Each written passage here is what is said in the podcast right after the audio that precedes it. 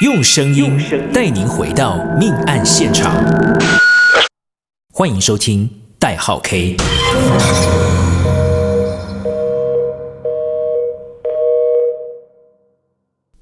大家好，欢迎收听代号 K，我是 K。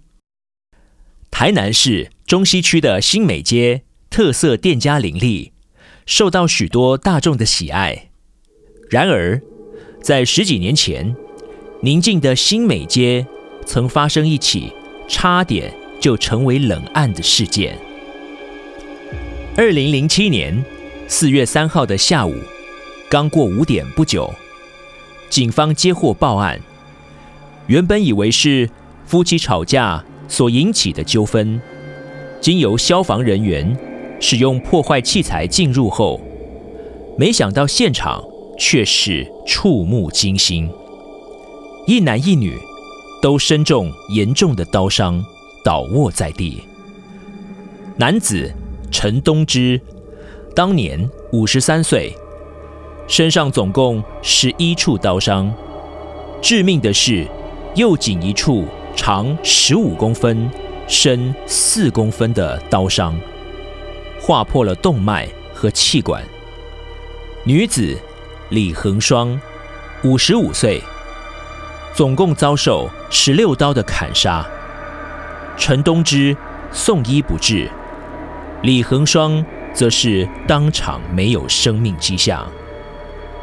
报案求救的是何姓房东，他表示，他听到了李恒双的呼救声，连眼镜都来不及戴上，就赶紧从二楼天井往下看。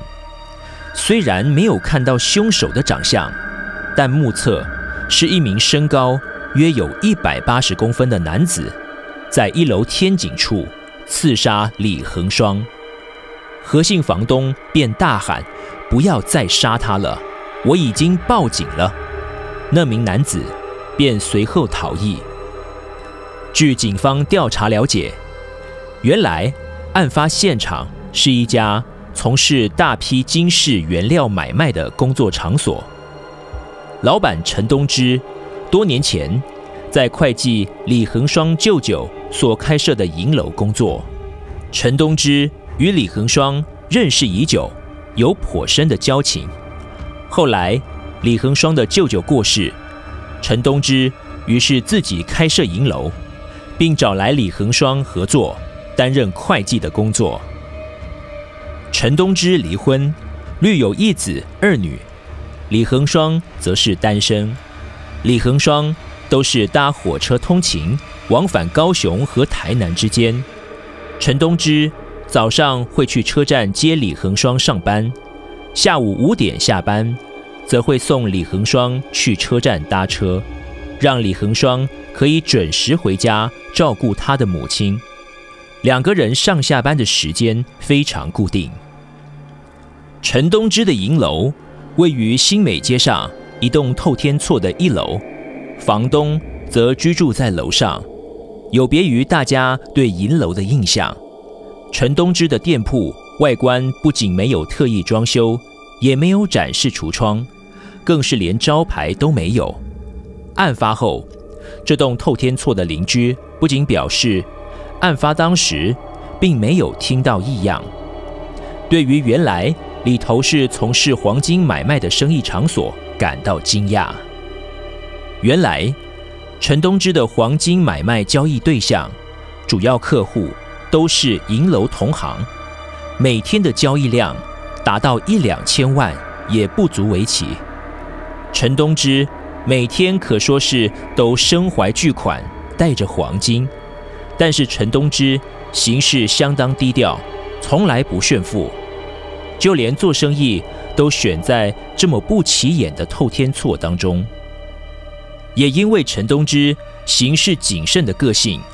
要进入透天厝中交易，除了要先透过对讲机确认身份是他本人认识之外，门口除了铁卷门，还有一扇木门和一个铁门。经过这三道门的层层开启，才能进入里面交易。一楼前方主要是办公区域，有放置称金子重量的工作台，还有办公桌等简易的陈设。现场血迹斑斑，包括墙面都有许多喷溅的血迹。陈东之倒卧在工作台旁的地上，警方也在工作台旁边的地上找到一把水果刀。检警研判，陈东之遭杀害的第一刀就是最致命的一刀，随后受到连续刺杀而倒地，于是现场有许多低角度的血迹喷溅痕迹，手段凶残。从伤势看来，明显想置人于死。称重工作台的墙面上有一处污垢。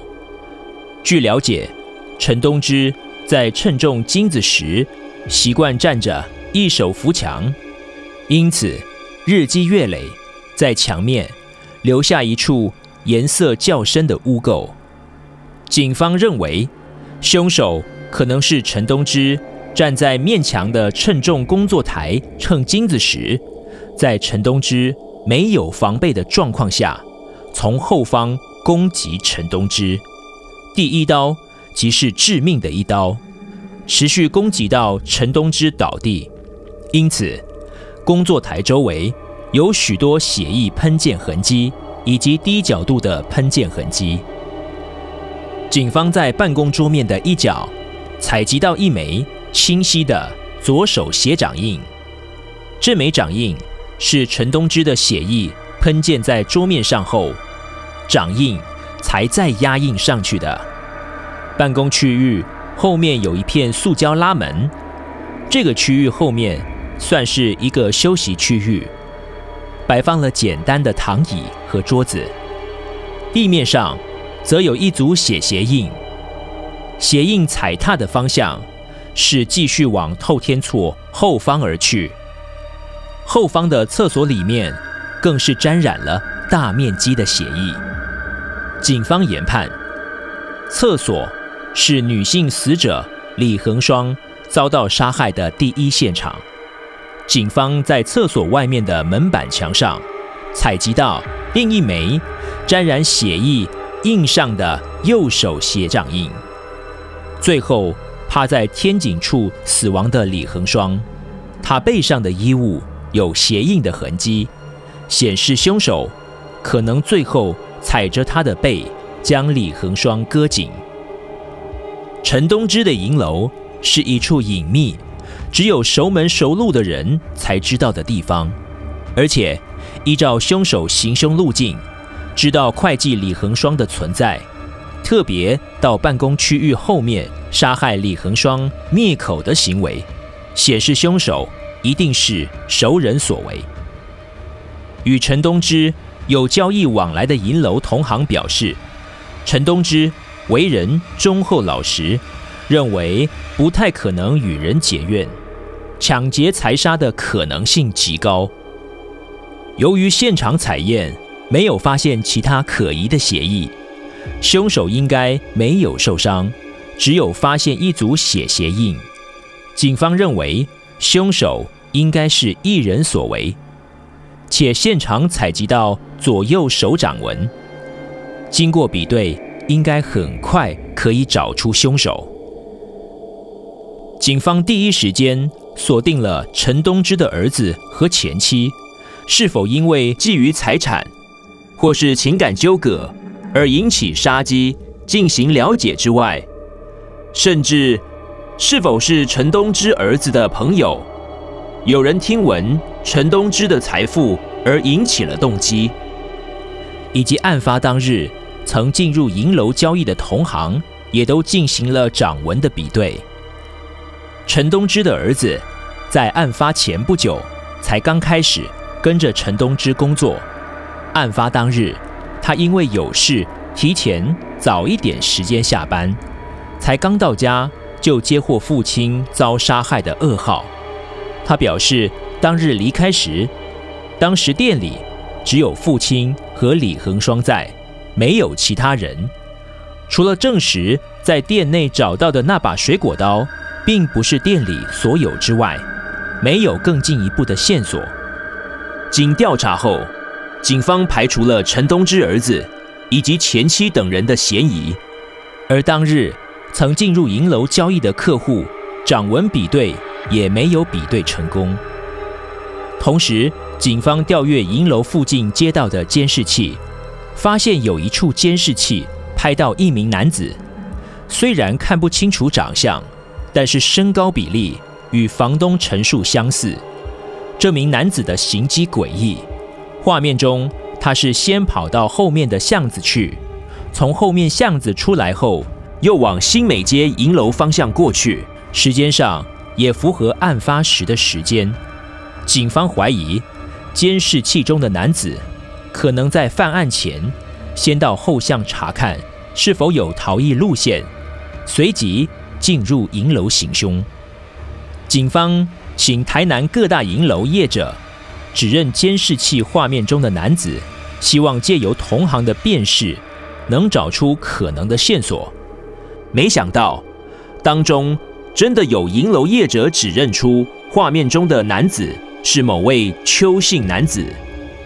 警方得知消息后，大感振奋，赶紧调阅这位邱姓男子的资料。没想到，很快的又让警方感到失望。原来银楼业者指认的这位邱姓男子，在案发当日曾进入案发现场交易，早已经做过掌纹的比对，且没有比对成功，因此排除了指认。当日进入银楼的交易对象掌纹比对没有下文，监视器画面的指认也没有新的发现。警方根据会计李恒双在店内的造册清查。李恒双会记录每日的交易对象名字、数量以及买卖金额，还存有详细的账册、名册，甚至名片本。从原本的当日交易对象，扩大搜查到当周、当月，甚至是半年内的查核，也将范围扩及高雄地区的相关交易对象。只要没有进展，警方就不断。更大范围清查，不放过任何机会。甚至，警方在案发现场发现一块写有一九二八数字的黄金，怀疑是否是凶手不小心遗留下来的。广发给台南银楼业者指认，希望当中有人能发现什么可能的线索。可惜，警方在这个黄金上。没能找到更进一步的资讯，但是得到一条线报指出，有一名嫌疑人积欠陈东芝一千多万元，于是警方特别赶往南投追查此人，但是经过调查也排除了嫌疑。曾发生犯案手法相似的多起强盗杀人案，警方也曾经怀疑。与新美街双尸命案是否有关？但是经时间的比对，案发时嫌犯已经在狱中服刑。最后，只要是有关于抢劫、窃盗或是任何赃物的线索，即使人工掌纹比对耗时，警方也都尽心尽力，不放过每一次可能将凶手绳之以法的机会进行比对。经过七年的时间，二零一四年，当新美街双尸命案逐渐成为一宗冷案的时候，一封寄给台南刑警大队的检举信，为陈东之和李恒双的命案带来破案的希望。信中的报案人表示，七年前新美街命案案发当日，他正好看见一名男子。提着袋子，行为慌张，而且衣服上沾染着血迹。当下他并没有想太多，直到第二天他看到新闻报道新美街的凶杀案之后，才惊觉昨天看到的那名男子就是杀人凶手。而且他隔天在早餐店用餐时，刚好又看到那名男子正好跟自己的舅舅。一起进入一家银楼。这七年来，他心中一直挂心着这件事情。七年后，终于鼓起勇气，请托他人代笔寄出这封检举的信件。信中直指凶手是一位也是经营银楼，名叫邱明辉的男子。警方调查与银楼有关，这名叫邱明辉的男子并没有找到相关的线索，于是又回过头调阅当年新美街命案的卷宗，在旧卷宗当中找到当时一家银楼老板的名字叫邱明聪。警方原以为是检举信笔误写成邱明辉，访查这位叫邱明聪的男子后。这名男子表示，确实有位叫邱明辉的，是他的哥哥，但是他已经改名叫邱鼎玉了。这位邱鼎玉就是当年案发当日进入交易，经掌纹比对排除嫌疑，以及银楼业者指认监视器中的男子同一人。原本警方差点就要以当年。因已经比对过千结，但是好在最后坚持将检举信一案办理完整，使这宗冷案有了新的契机。新美街的命案已经时隔七年，虽然破案心切，但也因为如此，警方更加慎重处理。警方先是暗中观察这名叫邱鼎玉的男子，发现他确实。与当年何姓房东所说的以及监视器中的影像身材相似，于是更进一步调查发现，邱鼎玉在案发前的财务状况相当吃紧，因为爱赌博而积欠债务，常以信用卡借款，接手父亲的银楼经营不善，但在案发后随即转让出去给别人经营，也改了名字，同时。原本债务缠身的邱鼎玉，在这一年，先是偿还了一百三十万的房贷，一年后又把剩下的房贷都还清了。案发当日，当时名字叫邱明辉的邱鼎玉，三十四岁，曾经进入陈东芝的银楼交易。由于当时还是采用人工油墨按捺指纹的方式，可能会因为经验不足。操作上会有不完整的误差，导致当时没能在第一时间成功比对。而后，银楼业者指认出邱姓男子时，又因为当时已经做过比对而排除指认。七年后，已经是进步为活体扫描指纹的方式，指纹的比对相当精确。这次警方不仅再次采集邱鼎玉的掌纹，也为求谨慎，采集了他的唾液进行检验。当年逃过掌纹比对的邱鼎玉，这次除了成功比对掌纹之外，将邱鼎玉的唾液与案发现场的水果刀和厕所门板上的 DNA 做检验，证实了与邱鼎玉符合。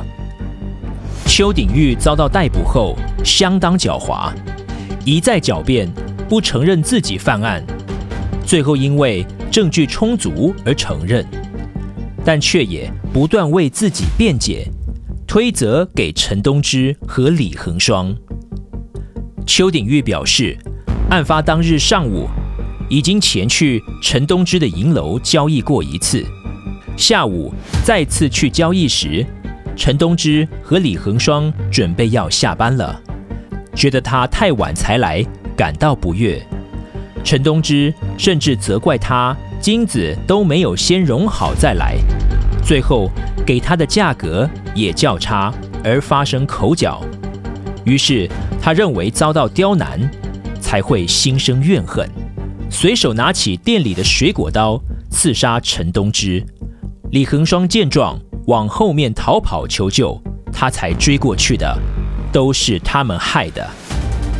但是，不仅案发当日监视器中邱鼎玉形迹可疑，陈东芝的儿子也表示，水果刀并非店内所有，而且警方依据现场迹证研判，陈东之遭杀害时，李恒双并没有在办公室现场，所以并非邱鼎玉所说的追杀李恒双，而是知道店里还有一名会计，特意到后面找正在上厕所的李恒双，埋伏在厕所刺杀李恒双，在厕所留下大片的血迹。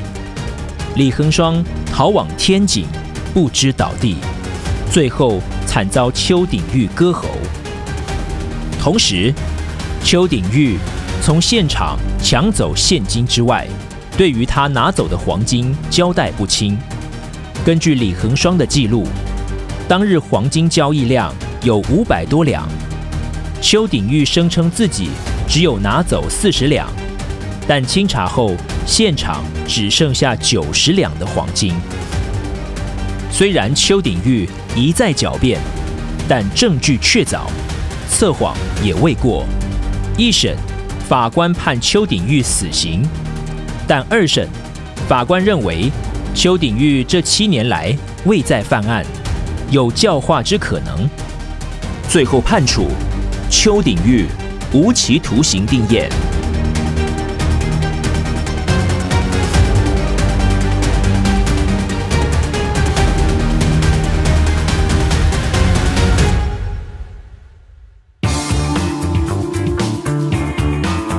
感谢大家的收听，我是 K，欢迎订阅代号 K，一起持续挖掘真实案件。